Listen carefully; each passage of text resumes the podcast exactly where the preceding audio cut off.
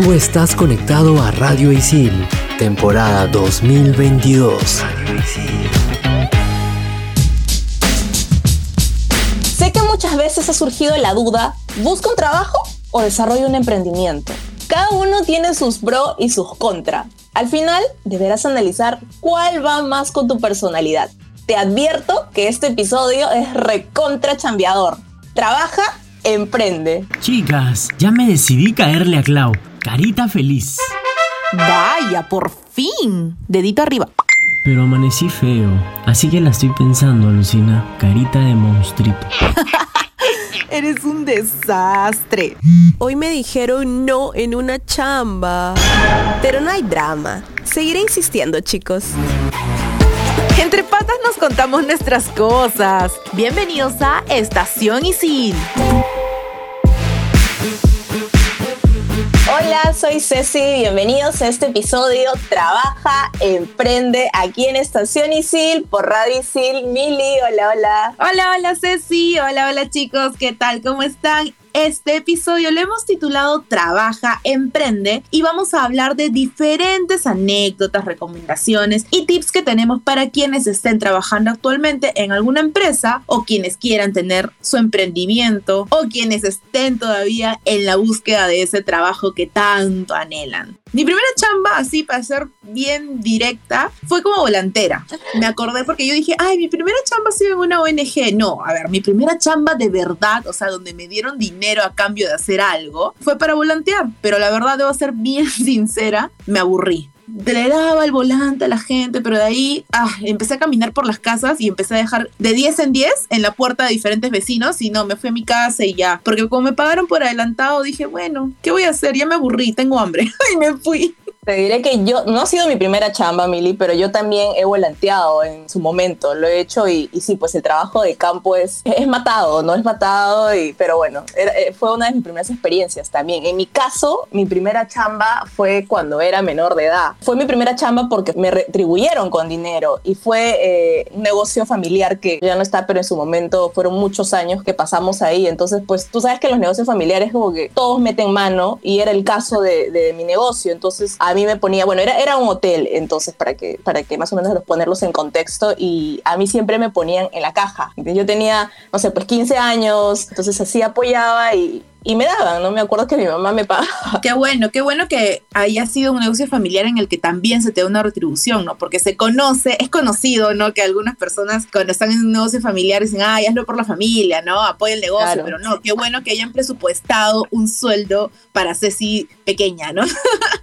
Eh, y bueno, como les comenté hace un rato, yo, bueno, mi primera chamba oficial, ¿no? Dentro de las comunicaciones, he sido ahí un poco privilegiada, creo, porque lo tuve desde los 17, casi, casi cumpliendo ya 18, porque a mí siempre me ha gustado generar contenido en redes sociales, ¿no? Cuando los hashtags estaban de moda al inicio. Y bueno, ahí para diferentes actividades me contrató esta ONG en donde hacíamos diferentes videos, fotos, ¿no? Diferentes actividades. Y me acuerdo que esto me dio la oportunidad de poder estudiar. O sea, yo primero trabajé y luego estudié ya casi casi a los 19 años, gracias a esta ONG que, bueno, vio mi talento y dijeron, tenemos un programa, ¿no? Para que nuestros trabajadores estudien y ahí es donde conseguí una beca y ahí es donde empecé a estudiar en ISIL. Así que creo que nada es casualidad y en algún momento siempre salen buenas cosas para uno, ¿no? Dentro del trabajo. No solamente es trabajar, trabajar, trabajar, sino encontrar diferentes personas que crean en tu talento y te ayudan a potenciarlo. Yo también te diré que tengo experiencias en ONGs, pero como voluntaria. Y es algo que particularmente desde muy chiquita me di cuenta que me retribuía bastante, ¿no? Será, es algo muy, muy personal, ¿no? Entonces... Y, no será remunerado, pero nos forma como personas, ¿no? Y aparte, todo trabajo voluntario también lo puedes poner en tu CV, ¿no? O sea, yo he hecho bastante voluntariado también de adolescente como activista. Y sí, yo siempre lo pongo y lo digo orgullosa y creo que eso es un buen punto para cuando tienes una entrevista, evalúan ahí y ven tus habilidades blandas, ¿no? Ven, ay, esta chica ha hecho voluntariado, ¿no? Qué chévere. Y lo ven como algo positivo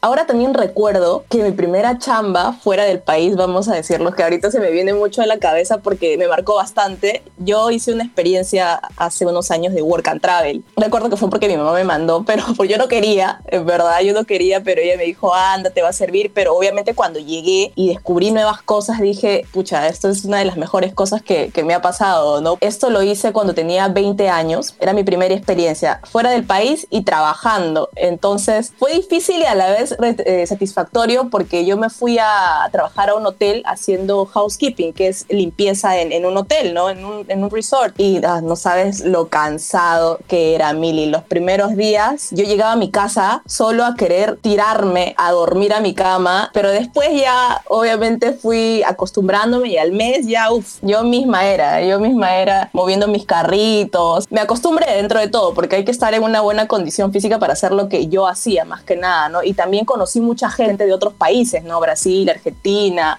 compañeros que hasta ahorita a veces converso, ¿no? Entonces eso me enriqueció muchísimo, muchísimo, la verdad. Por ejemplo, eso yo lo veía por, al- por parte de algunos amigos y conversaba con mi mamá porque mi mamá estudió recursos humanos, es jefe de recursos Ajá. humanos actualmente en el trabajo donde está y me asesora muchísimo, ¿no? Sobre cómo dar una buena entrevista o de repente hasta cómo renunciar, con quién es hablar, cómo hacer mi carta de renuncia. No sabía eso que tu mamá era de recursos humanos, o sea, te voy a preguntar algunas cositas ahí.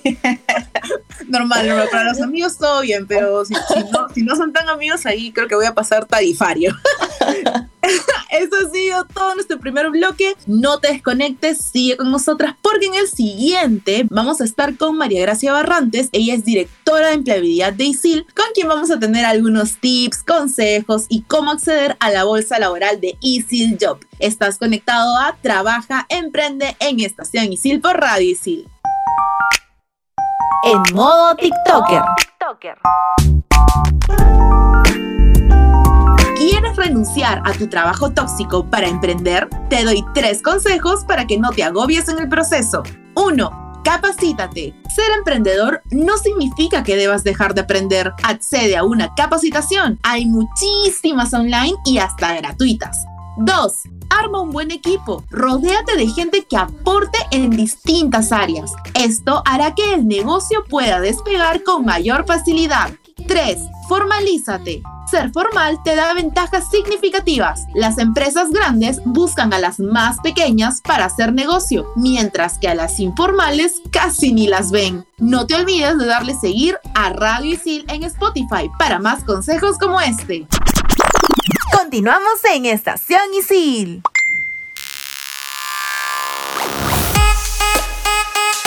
Ya estamos en este segundo bloque del programa Trabaja, Emprende, acompañadas por María Gracia Barrantes, directora del área de empleabilidad de ISIL. Hola María Gracia. Hola Cecilia, ¿qué tal? Hola Milixa, un gusto estar con ustedes, ¿cómo están? Súper, súper bien, María Gracia. Muchas gracias por aceptar nuestra invitación. Y bueno, para empezar, ¿qué puedo hacer para desarrollar mi potencial, para lograr poder eh, insertarme ya en este mercado? Lo primero que debes hacer es saber en qué te quieres desempeñar. Un error que se comete súper seguido es cuando estás buscando trabajo, es postular por postular a cualquier posición. Y no es así. Es necesario que tú sepas, o sea, para sentirte seguro a la hora de postular, sentirte cómodo cuando tú estás postulando, debe ser algo que a ti te guste, algo con el que tengas afinidad, te, te sientas más cómodo, ¿no? Y ese es el primer problema, creo, de, de, de los chicos cuando hablamos de empleabilidad, porque postulan por postular sin saber realmente qué es lo que quieren. Primero, creo que es importante definir cuál es el área de carrera al que te quieres desempeñar. ¿Y cómo tú sabes esto? Tú me podrías decir, pero si nunca he trabajado, ¿cómo voy a saber en qué área quiero trabajar? Pero es fácil, o sea, los cursos que estás llevando, cuál es el que más te gusta, en el cual tienes más facilidad, en cuál te sientes más cómodo, entonces por ahí ya como que vas viendo tu línea, ¿no? De repente si estudias administración, tal vez en los cursos de finanzas te sientes más cómodo, entonces ya vas a saber que de repente esa es tu línea de carrera. Eso te va a dar seguridad.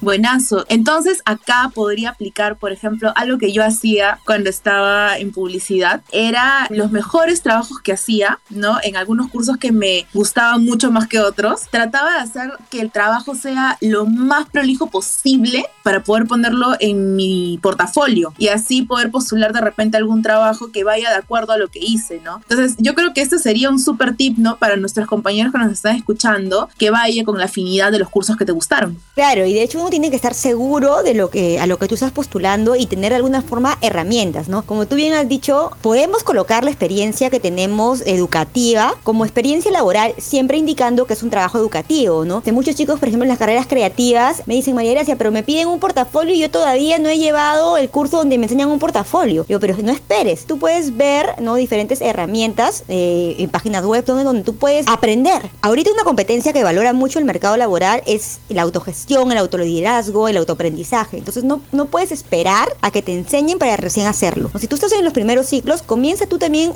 a crear tu portafolio y como tú bien has dicho, Milixa, a crearlo de tal forma que cuando el empleador lo vea, diga, yo quiero contratar a esta, a esta persona porque te has esforzado para entregar un buen trabajo. Igual, los chicos de carreras convencionales, por ejemplo, los de carreras de negocio, de comunicaciones, cuando coloquen en su CV, eh, hay muchos que me dicen, María, pero no tengo experiencia, ¿qué voy a poner si es que nunca he hecho nada? Ojo que experiencia laboral es que tú también hayas emprendido, ¿no? Que eso es también algo de que muchos chicos no colocan los emprendimientos que, han tenido como experiencia laboral cuando es su experiencia. Es más, es mucho más experiencia que otros porque tú estás haciendo de todo para sacar a flote tu negocio o tu, o tu pequeño emprendimiento, ¿no? Otra cosa que chicos les quería comentar, eh, pero muchos chicos han trabajado tercerizados, es decir, no contratados directamente por la empresa, sino subcontratados o han trabajado algún tiempo en alguna empresa que ya por X motivos ya no existen o han trabajado por recibo por honorarios. Entonces muchos chicos consideran que eso no es experiencia, cuando sí es experiencia. Tú puedes colocar eso en tu CV, puedes comentarlo en la entrevista de trabajo. Ahí también puedes sustentar la empresa ya no existe, cerró, pero no puedes dejar atrás esa experiencia enriquecedora que tú has tenido. Y así sea experiencia que tú me digas, pero yo trabajé en esto que no tiene nada que ver con lo que yo estoy buscando, no importa. La experiencia laboral es lo que tú tienes que rescatar y siempre hay que darle vuelta. ¿A qué me refiero con esto? Por ejemplo, yo estoy postulando una vacante de marketing, pero solo tengo experiencia en call, en call center. me dice, María pero yo no tengo experiencia en marketing, ¿cómo voy a postular ahí? Sí puedes postular ahí. Lo que tú vas a hacer es, de lo que tú estás trabajando, ver qué cosas te sirven para postular a esa posición de marketing. Como que en marketing se ve fidelización al cliente interno. Tú como call center has hecho también eso. Te has preocupado por ayudar en todo el camino a tu cliente. Entonces has hecho fidelización al cliente. Eso lo puedes poner, lo, puedes colocar en tu CV. No engañar, pero sí buscar de toda la experiencia que tú tienes, qué cosa puede amoldarse a la posición a la que tú estás postulando. Ahora, María Gracia, más o menos con lo que dijiste al inicio, a mí se me vino un poco a la cabeza. Yo a la primera, saliendo del cole, yo postulé no para comunicaciones, que es el área que estoy ahora, sino postulé para administración, algo totalmente diferente y yo en realidad nunca me, me hallé en esto, sino que como mi familia tenía un negocio, era como que no, tú tienes que estudiar esto porque tienes que seguir con las cosas del negocio. Entonces postulé, ingresé y los cursos generales, bueno, generales, pero de ahí iba avanzando y yo no me hallaba desde el segundo ciclo, ¿no? Ahí se me vino a la cabeza mucho que creo que hay que siempre identificar uno, qué es lo que te gusta en verdad y el interés del de, estudiante, ¿no? ¿Qué podemos hacer como para identificar desde una temprana edad qué intereses tenemos o tal vez la carrera, ¿no? Primero lo que puedes hacer es saber qué es lo que te gusta, ¿no? Por ejemplo, yo desde que estaba en el colegio sabía que no me gustaba mucho el tema de números, no era tan buena con ello, entonces eso ya es a ti una, una alerta de cuál es tu camino, ¿no? Entonces como que obviamente yo no iba a estudiar nada relacionado a ingenierías, a, finanzas, porque si no me gusta, entonces como que no, no necesariamente voy a ser buena con eso, ¿no? Entonces tú más o menos tienes que identificar cuáles son tus competencias, qué es lo que más te gusta, qué es lo que te apasiona, en qué, en qué te sientes feliz. O como si tú cierras los ojos y te, eh, cómo te imaginarías a ti, qué es lo que te haría feliz. Entonces eso es más o menos para que te dé una señal de lo que tú quieres. La idea es que tú puedas también entrar a eso que en algún momento te gustó. Luego descubres que hay otra cosa que te gusta que no hay problema. Tú te puedes abrir en el mercado. Pero sí, lo ideal es que no estés frustrado. ¿No? Porque una de, las razones también por las que uno no encuentra trabajo es que se siente frustrado, no, no se halla, no sabe qué hacer. Sí es importante, por lo menos, que tú estés eh, desde un comienzo, comiences como que alinearte más o menos en lo que te gusta. En el camino puedes desviarte, no hay problema por ello. Pero sí, como que vas tomando los pasitos que te dicen más o menos qué es lo que te gusta, en qué eres bueno, ¿no? Buenísimo, me hubiera gustado escucharte, hay que salir del cole nada más, María Gracia. pero bueno, de ahí, o sea, de hecho yo descubrí que los números, por ejemplo, para mí cero no me gustaban y, y lo mío era las letras, ¿no? Entonces esto que nos estás diciendo creo que va a ayudar a muchas personas. ¿no? Sí, sí, de hecho para mí es- eso es súper importante, que, que los chicos sepan realmente y que puedan identificar qué es lo que les gusta, porque creo que ese es el primer paso para sentirte seguro y poder conseguir trabajo, ¿no? Conseguir trabajo o emprender, porque el emprendimiento, o sea, si tú sientes totalmente, estás completamente seguro de lo que tú quieres, te apasiona esa idea, o sea, ¿por qué no emprender? ¿Por qué no arriesgarte y hacer lo que realmente te gusta? ¿no? Porque obviamente, o sea, ser trabajador dependiente tiene sus pros y sus contras, igual que el, el emprendedor, ¿no? Pero el, el- el emprendedor es como que, literal, si tú estás completamente seguro de lo que tú quieres, vas a poder hacer tu negocio a la forma en que tú quieres. Claro, María Gracia. Ahora, enfocándonos en el tema de cuando uno quiere ser dependiente, ¿no? Porque yo he intentado a veces ser un poco independiente para poder avanzar de repente algún, algún frilo, ¿no? Porque yo como comunicadora puedo hacer algunos trabajos adicionales extra y ahí cobrar, ¿no? Algunos clientes, pero a mí me da mucha más tranquilidad tener un trabajo fijo y a la vez hacer mis frilos a la par, que son algo que me llena y que me gusta, ¿no? Pero para conseguir ese trabajo, estoy consciente de que tengo que pasar por una entrevista. Tú, como profesional en esto de, la empleabilidad qué tipo de recomendaciones les puedes dar a los chicos sobre qué es lo que nunca debe faltar en una entrevista para que sea una buena y para que impacte, ¿no? En la persona que te está entrevistando. Lo que nunca debe faltar en una entrevista es el interés. Eh, muchos chicos, a veces yo creo que por la edad, que todavía no son muy conscientes de lo, importante que es una entrevista, cuando el reclutador los, eh, lo está entrevistando y tal vez la persona piense que no es lo que quiere, muestra desinterés. Entonces, desde ahí ya estás tachado. El interés es algo que no debe faltar en una entrevista. Así de repente tú en el camino te des cuenta que la entrevista de trabajo no es lo que tú quieres, ese trabajo no es lo que tú deseas. Siempre debes mostrar interés, agradecer. ¿no? O sea, es la primera, la entrevista es la primera impresión que tú vas a dar. Entonces tú tienes que prepararte desde la forma como te vistes. Por más que sea de repente una, empre- una empresa muy fresh, muy juvenil, es la imagen que tú estás dando, la forma como tú hablas con, con el entrevistador. Estar tranquilo, pausado. Sé que sobre todo en las primeras entrevistas uno suele estar más nervioso. O sea, una entrevista de por sí te puede poner nervioso porque es como tú te vas a presentar, de repente los chicos que recién están pasando por las primeras entrevistas se sienten mucho más nerviosos. Entonces yo lo que les recomiendo primero es que antes de entrar a la entrevista siempre hagan ejercicios de respiración, que piensen en algo positivo para que les dé tranquilidad y puedan ellos dar buenas respuestas, ¿no? Respirar, no, no contestar por contestar, sino como que respirar, tomar tu tiempo. Si hay alguna pregunta que no te quede claro, repreguntar, ¿te refieres a esto? Para saber que estás respondiendo bien y sobre todo identificar cuáles son tus competencias. Eso para mí es básico en una entrevista de trabajo. De hecho, nos has dado bastantes, creo que tips y herramientas, pero yo quisiera saber, ¿no? Particularmente, ¿qué así consejo básico, imperdible, tú le darías a alguien que va a trabajar por primera vez? Así, básico, básico, básico. Que no tenga miedo. Ese es mi consejo básico. ¿Por qué? Porque la persona que nunca ha trabajado tiene miedo de, de malograrla. No tiene miedo de tener eh, mala imagen. Y no, chicos, o sea, uno va aprendiendo. Tú tienes que equivocarte para aprender. Entonces no tengas miedo. Que tengas un jefe que de repente tenga más experiencia que tú, no quiere decir que sea mejor profesional que tú. Tú vas a ir aprendiendo. Y algo que yo sí es un consejo de, de vida, es que antes de ser un gran líder, tienes que ser una gran persona. Eso para mí es, es básico. No se dejen corromper en el, por el mercado, sino siempre sean buenas personas y traten a las personas como les gustaría que ustedes los traten. Buenísimo, la, la empatía sobre todo, ¿no? Ahí ponerla sí. siempre, siempre adelante, porque más que todo eso habla mucho de nosotros, ¿no? De cómo son nuestros valores, cómo nos hemos formado. Ahora, María Gracia, para todos nuestros compañeros de ISIL, ¿cómo podemos acceder a estos beneficios de ISIL Job? ¿Dónde podemos contactarlos? Nos pueden inscribir a isiljob.isil.pe para acceder a la bolsa laboral y sobre todo para llevar el curso Potencia tu empleabilidad, que es un curso gratuito y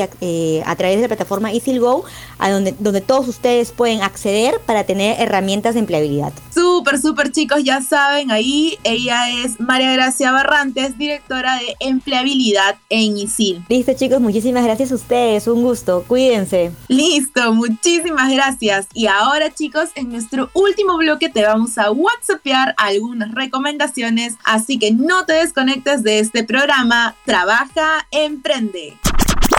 No te desconectes de Estación Isil por Radio Isil.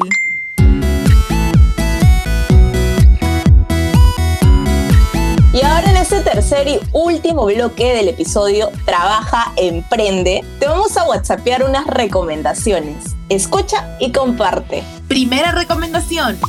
No te estreses si aún no consigues trabajo. Tiempo al tiempo. Sé que puede ser frustrante que tus compañeros consigan un buen empleo y tú aún no, pero no te desesperes porque todo llega a su momento. Además, no sabemos si tus compañeros son felices o no en el trabajo en el que están. No mires al resto y enfócate en preparar una buena hoja de vida y un buen portafolio con tus trabajos académicos para poder postular al trabajo que tanto anhelas. Segunda recomendación.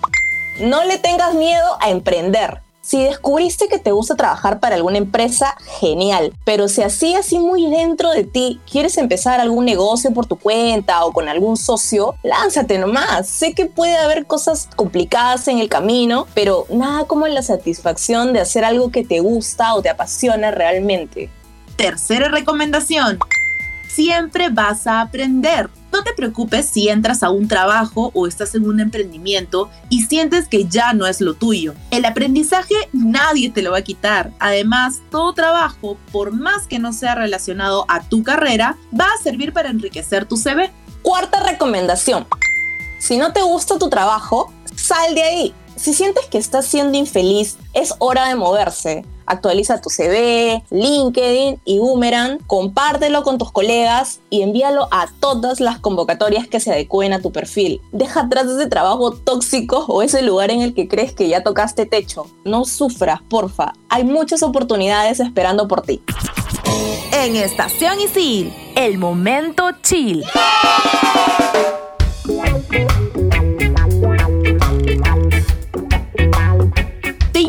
Ser un programador que rechazaron en Silicon Valley y esto te impulsa a revolucionar la industria de la música? Esta es la historia de Daniel Ek, el creador del gigante donde estamos ubicados ahorita, nada más y nada menos que Spotify, contada por él en una miniserie de seis capítulos llamada Playlist donde conocerás cómo es que nace esta idea de negocio que tuvo como objetivo principal acabar con el problema de la piratería en la industria musical. Aquí hay drama, chisme y juicios, así que si te encanta el chimichimi, esta serie te encantará. Puedes encontrarla en Netflix. En este episodio chill voy a recomendar una cuenta de TikTok y tiene un poco que ver con lo que hemos conversado hoy. Es el TikTok de arroba Daniel Bonifaz con doble Z al final. Es un joven emprendedor que habla de negocios y ayuda a hacer crecer emprendimientos. Me gusta porque también te da consejitos de cómo invertir tu dinero, sea la cantidad que sea. Además de, de info sobre startups y empresas a las cuales les ha ido súper. Él es creador de Cambista con K, que es una casa de cambio virtual y es peruana. Yo la he usado en verdad y me ha ahorrado bastante tiempo, es muy buena. Así que te recomiendo que lo sigas en TikTok.